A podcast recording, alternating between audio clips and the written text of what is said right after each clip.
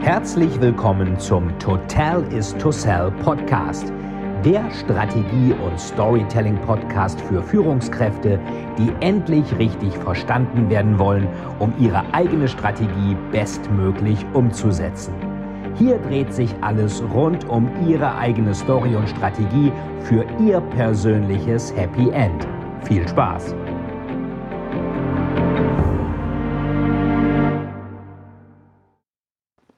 Du hast 438 Freunde auf Facebook und einen Feind. Die Freunde sind virtuell, der Feind ist real. Er wird dich suchen, er wird dich finden, er wird dich töten. Du hast 438 Freunde auf Facebook und keiner wird etwas merken. Das kennt ihr wahrscheinlich, diesen Pitch, das ist aus Final Cut. Und ich dachte, ich stelle euch allen nochmal die Clara Vidalis Serie vor, denn am 1. April erscheint Clara Vidalis Band 7 Blutgott. Ist mittlerweile auch überall vorbestellbar und wir haben am 24.03. auch ein Blogger, Influencer und Presse-Event. Dazu gibt es demnächst noch zeitnah Informationen.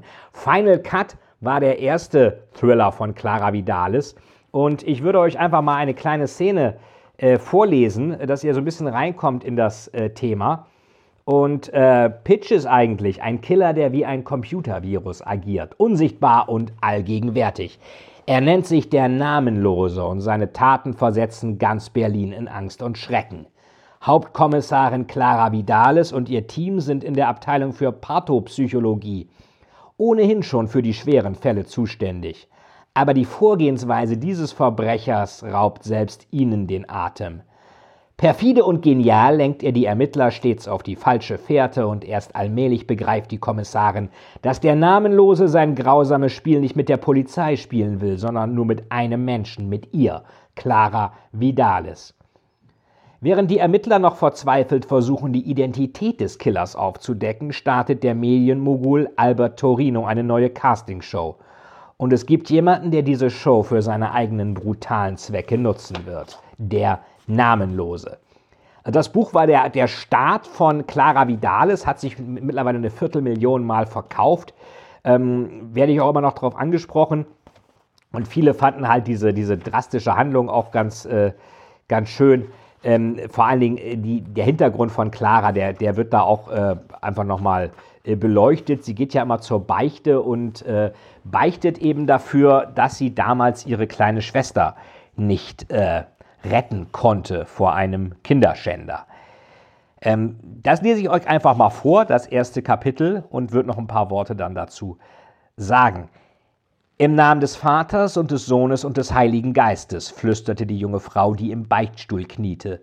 Ihre Stimme zitterte, als sich die Tränen ankündigten.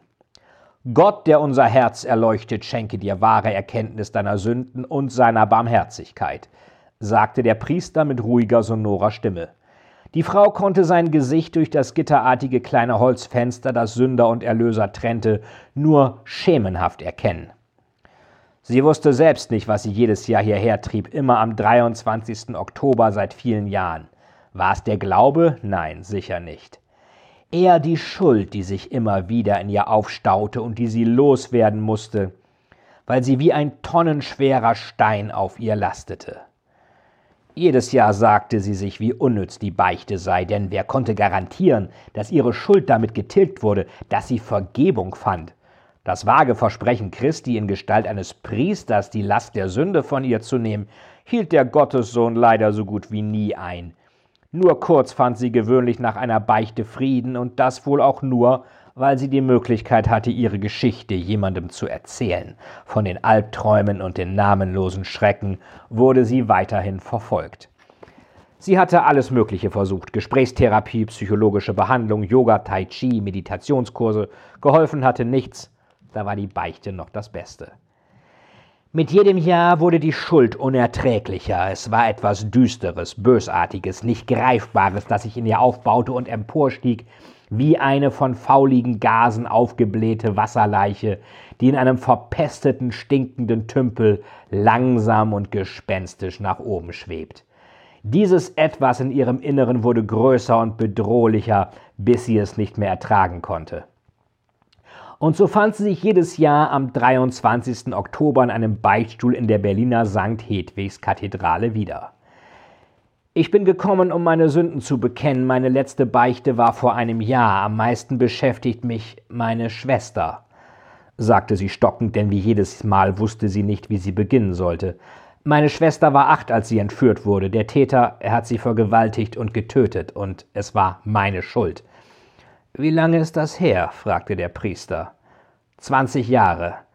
Es war der 23. Oktober 1990 gewesen, ein Mittwoch, als sie ihre Schwester das letzte Mal gesehen hatte, genau um 16 Uhr. Ich wollte sie von der Musikschule abholen. Sie hat sich auf mich verlassen, aber ich bin nicht gekommen, deshalb fiel sie dieser Bestie in die Hände. Sie fing leise zu weinen an. Er hielt sie tagelang gefangen und hat sie missbraucht. Immer wieder. Und am Ende Ihre Stimme war nur noch ein heiseres Flüstern. Hat er sie umgebracht? Jetzt kamen die Tränen wie ein Sturzbach der Verzweiflung. Er hat Fotos davon gemacht, wie er es getan hat. Der Priester blieb stumm. Schließlich räusperte er sich. Das ist eine furchtbare Geschichte. Es ist gut, dass Sie damit zu mir kommen. Er machte eine Pause. Hat man den Täter gefasst? Eine seltsame Frage für einen Beichtvater. Die Frau schüttelte den Kopf. Nein, die Polizei sagte damals, sie würden alles tun. Heute weiß ich, dass sie nichts getan haben. Gar nichts. Sie haben Kaffee aus ihren Pappbechern getrunken, immer wieder auf die Uhr geschaut und um vier Uhr Feierabend gemacht, während meine Schwester vor Angst und Schmerzen wahnsinnig wurde. Ich weiß es genau. Woher? Weil ich auch zu dem Verein gehöre. Aber ich bin anders als diese Versager damals denn ich jage solche Ungeheuer wie den Mörder meiner Schwester. Ich jage und ich töte sie. Sie sind bei der Polizei und jagen Mörder? Serienkiller. Sie schluckte. Manchmal weiß ich nicht, ob es klug ist, denn immer wieder werde ich daran erinnert, wie ich bei meinem ersten und schrecklichsten Fall versagt habe. Aber es ist meine Bestimmung. Ich muss diese Bestien jagen, ich muss sie finden und ich muss sie töten. Sie weinte wieder. Sie konnte das Nicken des Priesters durch das Holzgitter sehen. Ihr Hass ist verständlich, aber Sie dürfen nicht Tod mit Tod vergelten. Jesus hält uns dazu an, Milde zu zeigen. Um Vergebung zu finden, muss man anderen vergeben. Auch dem Mörder meiner Schwester? Auch ihm. Sie machte eine lange Pause. Vergebung für diesen Vergewaltiger, diesen Schänder und Schlechter? Unmöglich. Ihr Hass auf diese Kreatur war grenzenlos. Sie wollte ihn in Stücke reißen, das Blut aus ihm herauspressen und die Überbleibsel zu Pulver zerstampfen, bis von dem Mörder nichts mehr übrig blieb als ein rot gefärbter Nebel. Sie wartete, bis ihr innerer Aufruhr abgeklungen war. Was geschieht mit dem Mörder, wenn er stirbt? Was glauben Sie? Der Priester faltete die Hände. Mord verstößt gegen das fünfte Gebot, und es ist eine schwere Todsünde. Wenn er nicht beichtet und aufrichtige Reue zeigt, erwartet ihn die ewige Verdammnis. Die Hölle, sagte sie. Sie schluckte und wischte sich mit der Hand die Tränen ab. Ich werde erst wieder ruhig schlafen können, wenn ich ihn, ich ihn dorthin befördert habe. Wird er leiden in der Hölle? Die Kinder von Fatima hatten Anfang des letzten Jahrhunderts eine Vision von der Hölle, die ihnen die Gottesmutter zeigte. Der Priester zitierte die Höllenvision, die er offenbar auswendig kannte. Sie trieben im Feuer dahin, emporgeworfen von den Flammen, die aus ihnen selbst hervorbrachen, ohne Schwere und Gleichgewicht unter Schmerzens- und Verzweiflungsschreien, die mich vor Entsetzen erstarren ließen. Das ist gut, sagte die Frau. Etwas anderes hat er auch nicht verdient. So dürfen Sie nicht denken, sagte der Priester. Auch Zorn ist eine Sünde und die Hölle bedeutet ewige Qual. Kein Christ sollte sich wünschen, dass jemand dorthin kommt. Ich hoffe, dass man ihm dort die Haut abzieht, dass man ihn kastriert und in Stücke schneidet, dass man ihn foltert und quält bis ans Ende der Zeit, zischte sie und ballte die Fäuste, und es ist mir egal, ob ich dafür selbst in der Hölle schmoren muss. Wie heißen Sie? Clara. Ich sehe, Clara, dass Ihr Schmerz groß ist und Hass Ihre Seele erstickt. Der Priester schlug das Kreuzzeichen. Doch Gott der Vater hat in seiner unendlichen Gnade Jesus Christus geschickt zur Vergebung der Sünden. Er blickte Clara an, trotz des engmaschigen Holzgitters, das sie trennte, sah sie Mitgefühl in seinen Augen, als er die Lossprechungsformel vortrug. Im Dienste der Kirche spreche ich dich los von deinen Sünden im Namen des Vaters und des Sohnes und des Heiligen Geistes. Sprich vor der Mutter Gottes ein Ave Maria und versuche, die Bitterkeit aus deinem Herzen zu verbannen. Die Gottesmutter wird für dich beten. Und ich werde es auch tun. Clara erhob sich. Lohnt sich diese Mühe bei mir denn überhaupt? Keiner ist verloren, sagte der Priester. Ich kann eine gequälte Seele nicht sich selbst überlassen. Ich werde dich in meine Gebete mit einschließen und Christus wird dir verzeihen. Gut, sagte Clara. Doch wenn ich dem Täter begegnen sollte, werde ich ihm mit Sicherheit nicht verzeihen. Sie erhob sich, während der Priester sie aufmerksam anschaute. Ich werde ihn töten. Clara Vidales, Hauptkommissarin beim Morddezernat des LKA Berlin und Expertin für Forensik und Pathopsychologie, erhob sich und verließ den Beichtstuhl mit schnellen Schritten, bevor die Tränen ihr die Stimme nahmen. Das war der Anfang und äh, da sind ein paar Insider-Sachen drin, die man vielleicht gar nicht so weiß. 23. Oktober, es gibt den Film Videodrome, da geht es um Snuff-Movies, also Filme, wo Leute vor der Kamera gefoltert werden, um wieder andere zu belustigen äh, oder Perversionen auszuleben. Und der geht auch los am 23. Oktober. Ähm, Hedwigs Kathedrale kenne ich selber natürlich gut. Äh, da war ich häufiger, bevor die jetzt umgebaut wurde. Und ähm, was ist denn noch mit dieser Wasserleiche, Pappbechern? Serienkiller jagt sie. Äh, was hatte ich denn noch sagen wollen? Äh, rot gefärbter Nebel. Kinder von Fatima ist auch interessant. Diese Prophezeiung mit der Hölle, die gibt es wirklich. Und ähm, natürlich ist das eine gewisse Fallhöhe, dass die Heldin erstmal sich praktisch ausziehen muss bei einer Beichte. Aber ich denke, so kriegt man es oft hin, dass der Held auch verletzlich ist. Und das ist ganz wichtig. Der Held darf nicht nur Überheld sein, sonst ist er unglaubwürdig.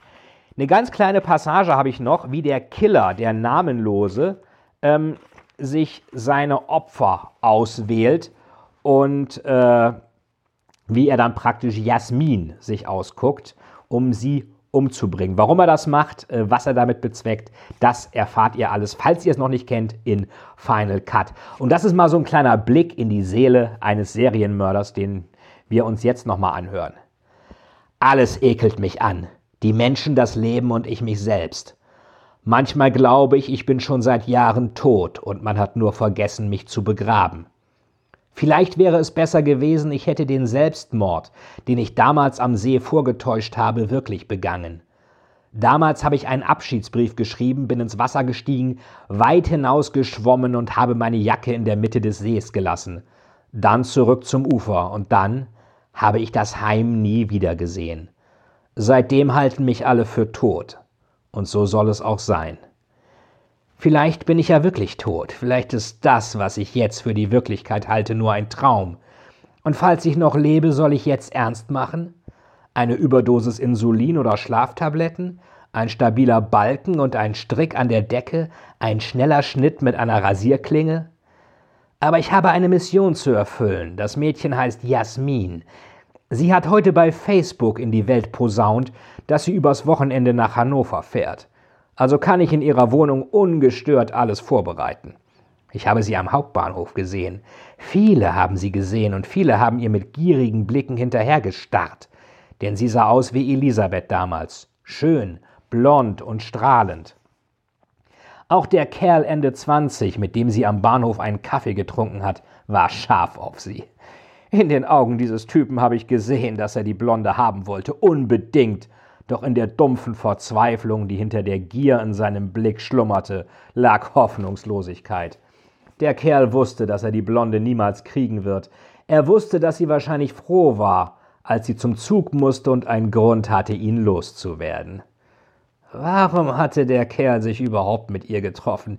Er muss doch gewusst haben, dass die Begegnung eine Begierde in ihm weckt, die nie gestillt werden kann und die ihn für lange Zeit unglücklich machen würde. Vielleicht reichte es ihm ja, sich der Illusion hingeben zu können, die Frau seiner Träume wenigstens getroffen zu haben, auch in dem Wissen, dass er nie seinen Schwanz in sie reinbekommen wird. Oder er wollte vor sich selbst nicht als Versager dastehen, der eine Chance ungenutzt lässt, auch wenn sie noch so jämmerlich gering ist. Wahrscheinlich hat er sie ohnehin nur getroffen, um beim Masturbieren mal wieder ein klares Bild vor Augen zu haben. Ob der Typ auch mal ein Killer wird? Einer, der die lebendige Frau im Café eintauscht gegen eine aufgeschnittene und ausgeweidete Leiche, weil tote Frauen nicht Nein sagen? Ich werde es nie erfahren, aber der Gedanke ist interessant. Jasmin kommt am Sonntagabend zurück. Das steht nicht bei Facebook, sondern in ihrem Bahn.de Konto, in das ich mich eingehackt habe. Deshalb werde ich am Sonntag mein Haus verlassen. Ich werde Jasmin in ihrer Wohnung erwarten und ich werde sie töten. Das war Final Cut als kleine Einstimmung. Wir werden jetzt in den nächsten Wochen immer mal, werde ich euch mal was vorlesen, ein bisschen was erzählen über die Clara Vidalis Reihe, bis dann am 1. April Blutgott erscheint. Also hiermit geht die Reihe los. Clara Vidalis und Macbeth begegnen sich auch zum ersten Mal und ähm, denke mal hier, wenn ihr mal äh, in die Psyche eines Serienkillers reinschauen wollt, ich habe da ganz viel recherchiert, mir ganz viel angehört, angeschaut, Interviews, Jeffrey Dahmer, Ed Kemper und wie sie alle hießen, wie ticken die eigentlich. Ähm, das ist, glaube ich, etwas gruselig, aber ich habe mal überlegt, auch bei dem Monolog eben, wie klingt jemand, der wirklich komplett die Schnauze voll von allem hat und der seine vollkommenen Hass auf die Welt dann praktisch in Serienmorden auslebt? Wie das der Namenlose macht. Schreibt mir gern in die Kommentare bei YouTube und im Podcast äh, rein, was ihr eigentlich davon haltet, wie ihr diese neue Serie mit den Lesungen, mit den Thrillern findet. Es wird demnächst auch noch weitere Thriller-Wochen geben, denn es gibt ja auch ein Crime Stories-Spiel bei Cosmos, es gibt Blutgott und es wird noch vielleicht sogar ein Crime-Podcast geben von mir. Sagt mir da auch gern, wie ihr das findet. Findet ihr das spannend? Wollt Willst du gerne einen Crime-Podcast mit spannenden Fällen, Blicken aus der Giftküche des Schreibens haben, immer neuen Infos, was so in Autorenköpfen vorgeht, also in meinem, aber vielleicht auch Gespräche mit anderen Autoren, spannende Fälle, die ihr lösen müsst, müsst. Schreibt mir das gerne rein, was ihr davon haltet. Ähm, und dann gibt es sicherlich mehr davon. Ähm, ansonsten, das war Final Cut heute und beim nächsten Mal geht es weiter mit Clara Vidalis Band 2 Seelenangst. Da geht es um Ritualmorde, Satanismus und Exorzismus. Also super schöne, optimistische, lebensbejahende Themen, wie das im Thriller so sein sollte. Also bleibt mir gewogen, ähm, lasst euch gruseln mit Thrillern und sagt mir, was euch an diesem Format gefällt, was ihr noch vermisst, was ihr gerne hättet, um wirklich richtig gut gethrillt zu sein. Bis bald, euer Thriller Fight. Vielen, vielen Dank, dass Sie wieder bei dieser Folge mit dabei waren. Wenn Ihnen die Folge gefallen hat, würde es mich sehr freuen, wenn Sie mir eine Bewertung bei iTunes hinterlassen, damit ich sehen kann, ob Ihnen diese Folge geholfen hat und damit ich noch mehr Menschen bei ihrer Story unterstützen kann. Jetzt wünsche ich Ihnen noch einen erfolgreichen Tag und wir hören uns beim nächsten Mal. Ihr Veit Etzold.